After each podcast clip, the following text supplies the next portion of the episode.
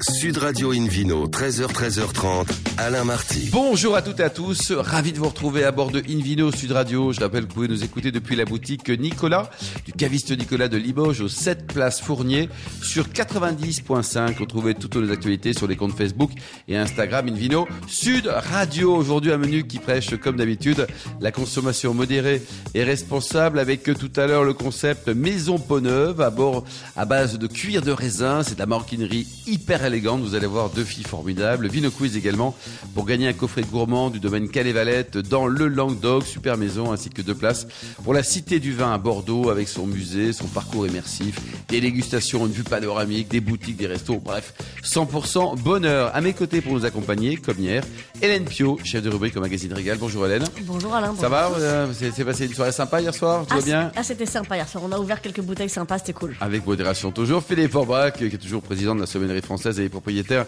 d'un restaurant à Paris que le monde entier nous envie, qui s'appelle le Bistrot du Sommelier, boulevard Haussmann. Bonjour Philippe. Bonjour, la soirée s'est bien passée aussi. C'est vrai, ça s'est bien Le resto était fermé hier soir. Hein le samedi, nous sommes fermés, mais on récupère le dimanche aussi, mais pour être mieux en forme demain. Demain, absolument. Et pour commencer cette émission, Invino Sud Radio a le plaisir d'accueillir par téléphone un Xavier Tivol, vigneron, dans le Beaujolais. Bonjour Xavier. Bonjour à tous. Alors racontez-nous votre jolie histoire de vin. Vous avez créé le domaine en 2019 et vous êtes au cœur de l'une des plus belles régions du monde, l'appellation Chirouble.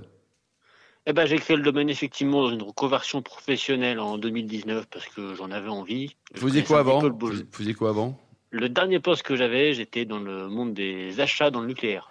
Ah oui, rien à voir avec, euh, mais rien à voir. Vous êtes passé de l'atome à, la grappe. Je suis passé de l'atome à la grappe et de l'atome à la biodynamie. D'accord. Bon, bah c'est bien. Là, vous êtes, très grand vous êtes pardonné là maintenant. Ça y est, ça c'est du repenti. Hélène. Euh, alors effectivement, donc un, très grand écart professionnel entre votre première et votre deuxième vie.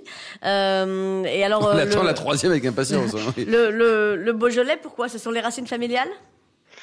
Alors oui et non, j'avais des racines familiales assez distantes avec le Beaujolais. J'avais de la ma grand-mère qui avait une maison à Régnier-Durette, au milieu du cru Régnier, où je passais mes étés. Donc j'avais déjà un contact avec la région et je connaissais les vins du coin. Et puis après, c'était une décision par rapport aux vins que j'aimais. Euh, je voulais faire des vins faciles à boire, des vins agréables, et j'aime bien l'idée de travailler sur du monocépage. Euh, et donc ça collait bien. Et puis il y avait un dernier élément qui a joué dans, le, dans la décision, c'est aussi le prix de l'installation. Oui, J'aurais bien fait une installation en côte rôtie, mais que ça me paraissait un petit peu compliqué financièrement à ce moment-là. C'est ça, ça. Combien ça coûte un hectare de chirouble en moyenne hein, Je suis bien situé dans un bon état? Alors, euh, un hectare de chirouble bien situé dans un bon état, c'est assez disparate. Ça veut dire que ça peut coûter euh, jusqu'à 50 000 euros l'hectare sur les rares zones plates de chirouble, et ça va coûter entre 15 et 20 000 euros sur les zones très pentues euh, d'en haut. c'est où moi je me suis installé, parce que j'aime bien un peu la complexité. Philippe Forbach, les, cépages qu'on trouve donc en Beaujolais, pour les, pour les rouges, alors il y, a, un cépage roi. Il n'y a, qu'un cépage d'ailleurs, puisque c'est le gamay noir à jus blanc qui est, qui est, utilisé pour faire, pour faire le Beaujolais. Puis dans le Beaujolais, on produit aussi du blanc et, le chardonnay, notamment, euh, le chardonnay est utilisé pour faire les Beaujolais blancs. Hélène Pio? Euh, alors effectivement, une, une, passion pour, pour le gamay, euh, manifestement Xavier, euh, qui, euh, qui vous a conduit à acheter ces, ces 3 hectares et demi. Euh, C'était des vignes déjà existantes, elles, elles appartenaient à qui avant? Alors, c'est des vignes déjà existantes qui appartenaient à plusieurs propriétaires différents. En fait, j'ai d'abord choisi cibler les terroirs parce que le, le Beaujolais, la Chambre d'agriculture, a fait il y a quelques années une carte hyper précise des sous-sols du Beaujolais. Ouais. Et donc, ça m'a permis de choisir les zones dans lesquelles je voulais acheter, donc sur des terroirs granitiques, très anciens, avec des sols très peu profonds, euh, pour avoir vraiment le côté, euh, le côté fruité, léger, aérien du chirouble. Et donc, j'ai repéré les terroirs, et puis après, je suis allé repérer euh, ceux qui avaient les vignes à vendre dans ces coins-là, et, et récupérer les parcelles petit bout par petit bout pour créer le domaine. J'ai pas repris un domaine en l'état. D'accord. Donc, euh, du coup, vous avez euh, un âge des vignes très varié. Ça va de 30 à 90 ans sur certaines parcelles. C'est ça. Et vous avez déjà constaté une grosse, grosse différence en tant que néo-vigneron sur, sur vos vignes de 30 bah, ans Déjà, les, les rendements, je suppose, hein, Hélène. C'est ça alors il y a les rendements qui jouent effectivement sur les vignes très vieilles. Les rendements dans les années standards sont plus compliqués que sur les vignes plutôt récentes. Enfin 30 ans, c'est chez nous c'est une vigne jeune. Euh, dans beaucoup de régions, c'est une vigne qui est déjà vieille. Oh, dans l'absolu, 30 ans, c'est jeune, hein, vous savez. Bah, bah, je sais pas, j'en ai 25. Je suis très d'accord avec ça. Mais par contre, après, on voit aussi le, ce qui joue beaucoup plus, c'est le, le, travail historique qui a été fait dans les vignes. C'est-à-dire que des vignes qui ont connu historiquement le travail du sol, euh, qui ont connu l'herbe et qui ont connu autre chose que le désherbant, euh, l'an dernier, s'en sont beaucoup mieux sortis dans la sécheresse. hmm. que des vignes qui ont été plantées sur des herbants, qui ont été désherbées, qui ont été converties euh, depuis quelques années seulement, où, l'enracinement est beaucoup moins profond, où donc l'accès à l'eau était beaucoup plus compliqué l'an dernier. Ouais. Les, les vignes que vous avez achetées, elles étaient toutes cultivées en bio auparavant? Non, non, non, une partie était cultivée en bio, une partie que j'ai mise en conversion moi-même. Et vous êtes 100% chirouble, il n'y a, pas de blanc chez vous? Je suis, je suis pas 100% chirouble, je suis 70% chirouble et 30% morgon. D'accord, ah ben très bien morgon aussi. J'ai quelques vignes un peu plus bas, euh, un petit peu en dessous de la colline. Euh, et les blancs sont en cours de préparation, euh, les plantations tests sont en train d'être faites. mais sachant que, contrairement à ce qu'on disait tout à l'heure, je n'ai pas envie de travailler sur du chardonnay. Ah bon? Je suis en train d'essayer d'amener d'autres cépages. Lesquels, par exemple Ils vont s'implanter. Bah, mon idée de base, c'est de faire un assemblage vermentino-clairette. Donc là, vous serez en, 20, en, de France. En d'appellation. D'être en vin de France et d'aller chercher justement des, des vins que j'aimais beaucoup moi, dans le sud de la France il y a, il y a une quinzaine d'années où je trouve que maintenant on est arrivé sur des, des côtés beaucoup trop solaires, une, une sucrosité, un niveau d'alcool trop important. Donc je vais voir si ça s'implante chez nous. Philippe Orbach, vous en pensez quoi là? Alors c'est un choix de Xavier. Hein. il pourrait rester dans, dans l'appellation, dans, dans, le relais euh, du chardonnay. C'est bien de tester ça? il a l'envie, il peut le faire, il a le droit de le faire en plus. Hein. Il a le droit. C'est un libre arbitre et ça correspond sûrement à une évolution climatologique anticipée. Oui. on a dans le Beaujolais d'ailleurs euh, de plus en plus de plantations également de, de Syrah. Euh, certains de vos confrères ils sont, ils sont passés et d'autres c'est pas. Hors appellation, ce Philippe alors. Hors appellation, mais en, vin de France absolument. Euh, c'est un, joli terroir de, de, de, joli terrain de jeu avec une structure granitique qui mm. permet de rappeler un peu ce qu'on a aussi dans le nord de la vallée du Rhône. Et tout à l'heure, euh, Xavier nous évoquait le fait qu'il n'ait pas pu acheter un côte rôti. On sentait un certain regret, quoi. regret dans la voix tout à l'heure en parlant de côte rôti. Et c'est vrai que des belles syrahs sur des granites voilà. bien placées euh, dans le Beaujolais peuvent donner des résultats gustatifs, en tout cas très intéressants. Et les alors vous, vous jouez euh, avec les cépages, vous jouez également euh, avec les, les contenants euh, quand vous faites vos vins, puisque vous vinifiez à la fois en jarre, en fût de chêne, d'ailleurs issu de la côte rôtie, ça revient souvent dans votre discours, en cuve béton, en cuve inox. vous êtes très joueur hein, dans votre approche. Je sais pas si je suis joueur, je suis surtout expérimentateur. Pour moi, l'avantage du vin, c'est que c'est qu'au niveau de la vinification, tous les ans, on recommence à zéro. Euh, tous les ans, on a un raisin différent qui reste dans la cuve, on a des équilibres chimiques qui sont différents, on a des équilibres gustatifs qui sont différents.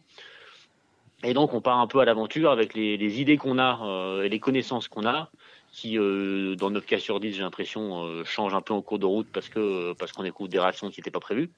Mais ça permet vraiment d'avoir plusieurs contenants, d'avoir plusieurs types de matériaux, d'avoir plusieurs types de tailles de cuve ça me permet vraiment de pouvoir travailler en fonction de ce que je ressens du vin euh, en dégustation. Et vous vendez combien de produits en moyenne hein, ça, dépend des années bien sûr, mais euh, de Dame Nature, mais en moyenne combien de bouteilles par an avec euh, vos 3 hectares, Xavier?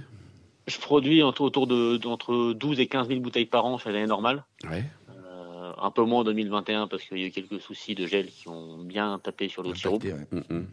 Mais, euh, mais ça, voilà, ça, reste, ça reste une petite production. Alors, il y a eu un, joli accueil des cavistes, euh, tant sur le chirouble que sur les deux morgons. Oui, oui, bah c'est euh, l'avantage. Les, les, les, les, vins ont bien marché, les vins marchent sur les salons, les vins marchent chez les cavistes, les vins commencent à marcher aussi de plus en plus chez les restaurateurs, avec une gamme qui permet à la fois d'avoir d'avoir un, un chirouble tradition qui fonctionne très bien en brasserie parisienne, sur des volumes assez importants, et des, des vins un peu plus structurés, un peu plus travaillés sur les élevages en enfants notamment.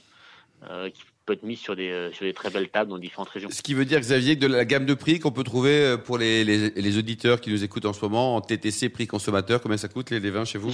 Chez les cavistes, aujourd'hui, après la, la petite hausse que j'ai passée récemment, ça va coûter entre 15 et 19, 20 euros. ça reste raisonnable, Philippe Orbach, hein, pour se régaler. Hein. en général, les crus du Beaujolais, c'est un, un, super plan. Quoi. Non, mais et puis surtout, l'image évolue bien. C'est vrai que pendant longtemps, c'était quand même caché sur, derrière le, Beaujolais nouveau ou autre euh, appellation générique. Euh, aujourd'hui, les crus euh, sont revendiquent avec légitimité leur caractère. Ils étaient partenaires et le prix, exactement. Ils étaient partenaires du concours de meilleur sommelier du monde qui a eu lieu en février ici en France, l'interprofession beaujolaise. Et le monde entier, grâce à cet événement notamment et la sommellerie du monde entier en tout cas, pu apprécier, la grande diversité des terroirs dont Xavier nous a parlé tout à l'heure, la complémentarité des crus et, et la qualité gastronomique de la plupart des Justement, goûtés. tiens, pour terminer, Philippe Forbach, avec un bon chirouble, un, un bon morgon de chez Xavier Tivol, euh, qu'est-ce qu'on peut imaginer comme, comme type de plat là? C'est des, des trucs canailles comme vous aimez avec un grand sourire? Alors avec le chirouble euh, cuvée tradition qui est un vin plus simple, on peut imaginer un peu tout ce qu'on veut, y compris euh, juste le vin à goûter avec un petit peu de, de cochonaille, c'est l'image qu'on en a. Et un bon pain. Et, que- et quand et exactement, si on monte sur sur euh, sur le Morgon fleur de lys par exemple, euh, on a un vin beaucoup plus gastronomique, donc on va aller plutôt sur une viande travaillée, une viande rôtie, une pièce de bœuf, l'agneau dont c'est la saison aussi qu'on a déjà évoqué, mais qui va particulièrement bien, notamment s'il est flanqué de que- quelques petites herbes du terroir. Merci beaucoup, Philippe Forbach. Merci également à vous, Xavier Tivol. Vous avez un site internet, Xavier, pour prendre enseignement? Alors j'ai un site internet qui est le www.domaine-tivol.com et Génial. si je peux juste passer un petit message sur le Beaujolais qui se dynamise, on a l'événement Bien boire en Beaujolais que vous connaissez sûrement qui, Ouais. euh, qui intègre un nouveau salon cette année qui est la Biojolab Eh ben, nous y au serons. carreau du Cru Morgon et donc à laquelle euh, je serai présent avec une trentaine de jeunes vignerons. Eh ben, ne pas louper. Bah, c'est l'occasion de venir nous voir et de rencontrer un petit peu la nouvelle génération du Super, Beaujolais. Xavier. Ça se déroule quand? Bah, c'est le dimanche 2 avril lundi 3 Nous y avril serons. à partir de 14h. À bientôt, ne change rien, vous êtes parfait. Maintenant, c'est parti pour le vidéo quiz dans quelques instants. Merci, Xavier. Sud Radio Invino, 13h, 13h30, Alain Marty. Retour chez le caviste Nicolas pour cette émission délocalisée. Une vidéo Sud Radio a le plaisir d'accueillir non pas une, mais deux invités. Claire Bartelmeps et Lisa Beretevas. Bonjour à toutes les deux. Bonjour. Alors racontez-nous, avant de parler de votre concept que je trouve génial, maison peau neuve, on parle un peu de vous. Claire, vous êtes qui? Alors moi, je suis une ancienne sommelière qui a cofondé Maison Peau-Neuve, donc la marque de maroquinerie française à base de raisin. Donc vous êtes né à Beaune, nous sommes en Bourgogne. Voilà. Exactement. Et vous avez étudié la sommellerie. Euh, ouais, à Strasbourg, euh, au lycée hôtelier de Strasbourg. Oh là là. Et vous, Lisa? Et moi, je suis vichysoise et j'ai rencontré Claire. Vichysoise, Et le pays de De l'eau. l'eau. On en parle à bord d'une vidéo Sud Radio. Et alors, vous êtes rencontrés comment, les deux? On s'est rencontrés à Lyon pendant nos études. Et alors, vous avez matché tout de suite. Et, et l'idée de, de créer. euh, vous avez quel âge Vous avez quel âge, Lisa? Euh, ouais, 26, 27. 26 ans, et vous, Claire? Je vais sur mes 28. 28 ans. Oh là là là. Et alors, racontez-nous l'idée. Elle a germé comment Un jour, 3 heures du matin, entre copines? Euh, Comment ça Euh, s'est non, passé? c'était plus lointain que ça. En fait, au final, euh, pendant mes, pendant mes études, j'étais en stage, j'ai rencontré euh, les deux personnes euh, qui ont créé euh, la matière. Euh, qui étaient en cours de création de la matière, ils savaient même pas ce que ça allait donner. Moi, je leur ai donné mon numéro et puis en fait, au final, je leur ai dit bah vous me tenez au courant parce que ça a l'air dingue quand même votre histoire. Alors, on va revenir sur la base de la matière. De Mhm. quelle matière parle-t-on et de quel pays? Racontez-nous un peu la, la genèse de Maison Peau-Neuve parce qu'il y a une production qui est assez étonnante et qui intéresse indirectement l'amateur de vin. Racontez-nous, Claire. Alors au départ, on parle de deux Italiens D'accord euh, qui ont, sont basés à Turin. Euh, ils récupèrent donc les déchets viticoles euh, de la région du Piémont et ils se disent c'est quand même dingue finalement d'avoir ces montagnes de déchets viticoles qui C'est quoi un déchet viticole? Parce que pour l'amateur de vin, il sait même pas qu'il y a des déchets. Euh, Qu'est-ce qu'on trouve gros, comme déchets Après, après, euh, après la pressurisation, on récupère tous les donc les pots, la rafle, ce qu'on appelle le marc, euh, qu'on peut venir distiller pour en faire euh, chez nous du marc de Bourgogne qui est très très bon. Euh, et bah, sinon après, c'est ce reste de pots, de rafle, etc. C'est jeté en fait. Ou alors on peut en faire des biocarburants. Enfin, on peut en faire des choses, mais c'est pas hyper valorisé. Aujourd'hui, eux, leur pari, c'était de dire on va venir valoriser ça et on va venir en faire une matière ultra innovante avec pas de plastique, pas de solvant, enfin une histoire un peu de dingue au départ. Euh, et au final, euh, trois ans plus tard après cette rencontre, il m'appelle, coup de téléphone, bah c'est prêt, qu'est-ce qu'on fait Euh, Est-ce qu'on bah, peut bosser ensemble quoi Ouais, est-ce qu'on fait un Et truc vous, quoi Lisa, vous connaissiez un peu le vin ou pas Parce que euh, Claire en parle très bien, c'est aussi sa formation.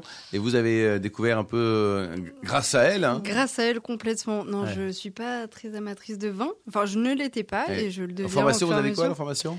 Euh, J'ai une formation en design produit et direction artistique. Ah, Ça se complète, hein, toutes les deux. C'est hein. Ah ça, bah oui. exactement. Ouais, c'est- Donc là, le- les, les Italiens ont inventé un, un concept et vous, vous le développez sous la marque Maison Peau-Neuve. Quoi. Exactement. Et alors, le, ce mar, donc, il vient d'Italie ou il, vient il a aussi une autre provenance Au départ du Piémont et aujourd'hui de la vallée du Rhône aussi. Euh, le but aujourd'hui, c'est qu'ils récupèrent euh, donc les mares de domaines viticoles qui ont beaucoup d'hectares.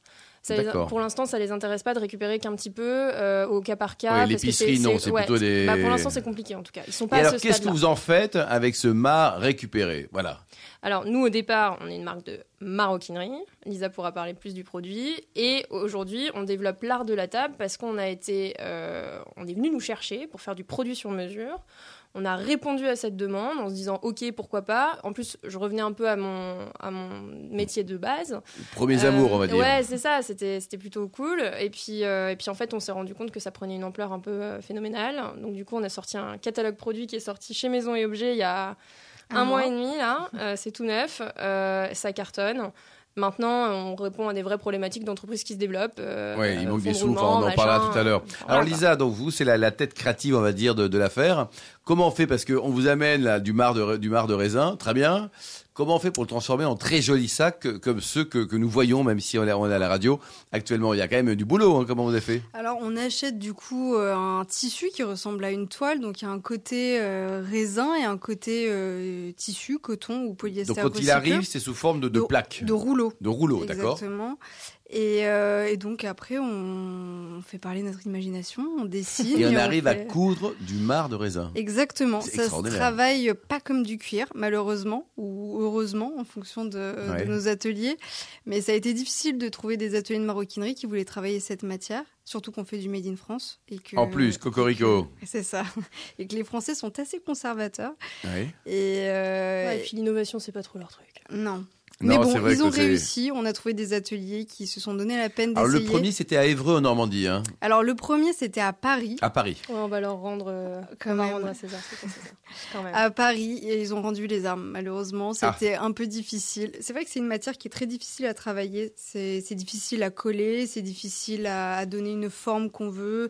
Il faut trouver les bons renforts, les bonnes colles, les bons fils. Enfin. Donc vous avez mis quand même pas mal de temps avant de trouver euh, un produit qui, in Oui, fine, tienne bah, la route. une Quoi. bonne année. On Ouais, à on, a mis, année on a mis 18 mois, ouais. Donc vous avez foutu 18 un paquet à la recherche. poubelle de votre marc de raisin, non? On a, alors, on en a mis un paquet à la poubelle et surtout bah, un paquet de, de matière et un paquet d'argent. Enfin, c'est dommage.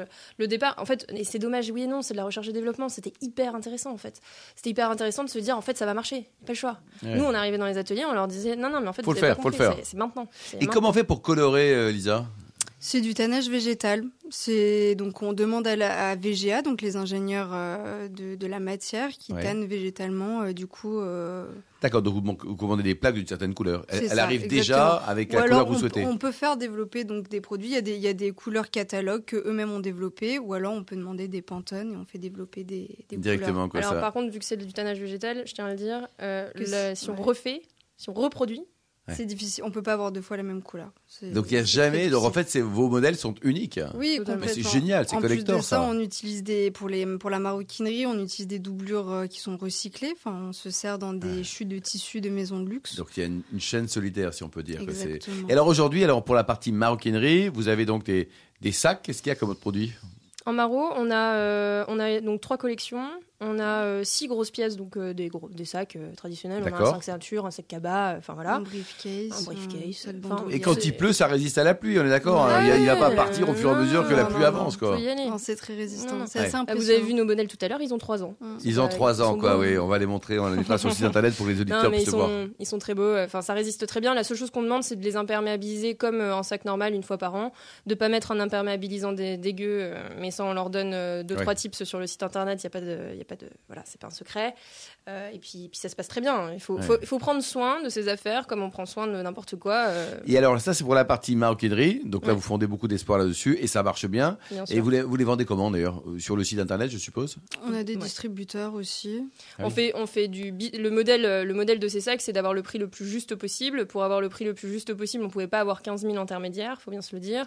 On fait du fabriqué français. Un sac, pour que les auditeurs puissent se rendre compte, c'est euh, 140 euros en moyenne hors taxe de prix de fabrication coût global du sac. D'accord. On le revend entre 290 et 360 euros TTC. Eh oui, donc vous êtes quand même Donc, une des rares à annoncer une de marge, C'est rare, ça, euh, généralement. Bah, non, mais en fait, il n'y a Vous pas de secret. Il n'y a pas de secret. Et en fait, si les gens veulent pouvoir le retrouver nos sacs chez tous les distributeurs du monde, entre autres les grands magasins parisiens, les grands magasins parisiens, ils prennent euh, 45 à 50 Et là, bah, vous voilà. allez avoir des, des collections C'est-à-dire que chaque année, il y aura une nouveauté C'est l'idée. Hein, c'est de faire une de la- collection par an. la- la- Madame Design. Oui, bah alors après on ralentit quand même un petit peu la maroquinerie parce que on développe euh, l'art de la table. Oui, alors parlons-en. Donc, qu'est-ce que vous, vous faites pas des verres en, en marre de raisin quand même? Non, Qu'est-ce que vous non, faites? non, on fait des euh, dessous de verre, des sets de table, des ronds de serviettes, des porte-bouteilles, des porte-menus.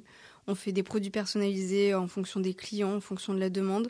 Mais voilà, on a développé tout un catalogue, notamment avec donc des sets de table et des dessous de verre. Et donc des ça, pareil, on peut les acheter sur votre site ou alors via des Pas revendeurs aussi encore. Pour l'instant, c'est que du B2B. Oui. Euh, Est-ce qu'on serait pas vacciné contre le B2C si Ah, Non, ça Non, sera... alors ceci dit, le, B, le B2B, euh, ce qui est intéressant, c'est que tout de suite on parle volume. C'est plutôt intéressant. Oui. Euh, le volume, euh, en fait, ça a son avantage, c'est que du coup, on peut créer des chaînes de production. Ouais, Et les chaînes de production, aujourd'hui en France, c'est ce qui nous sauvera. Si on n'est Ouais. pas capable de créer des chaînes de prod et de faire que du sur-mesure, on n'y arrivera jamais. Enfin, nous, en tout cas, en tant que jeune marque, on n'y arrivera jamais. Donc, euh, oui, évidemment, le B2C pourra, mais à travers les distributeurs. D'accord. Et alors ça, ça va coûter combien? Parce qu'on a parlé de prix, donc les sacs autour de 300 euros, c'est ça hein? C'était un TTC prix client final. Et pour la partie euh, art de la table euh, L'art de la table, on est plutôt sur du premium. Euh, les, les hôteliers vont, vont bondir en entendant ça, mais les sets Ouais. de table, par exemple, en prix public B2C, on est à 49,90 euros. En prix pro, on est autour des euh, 25 euros. Et 25 là, si euros, je vais jusqu'au bout pour le prix de revient, comme ça ils le sauront tous, Oui, on est autour des 12 euros. 12 euros quoi. Et pour terminer, donc pour financer tout ça, vous avez fait appel au crowdfunding, c'est ça?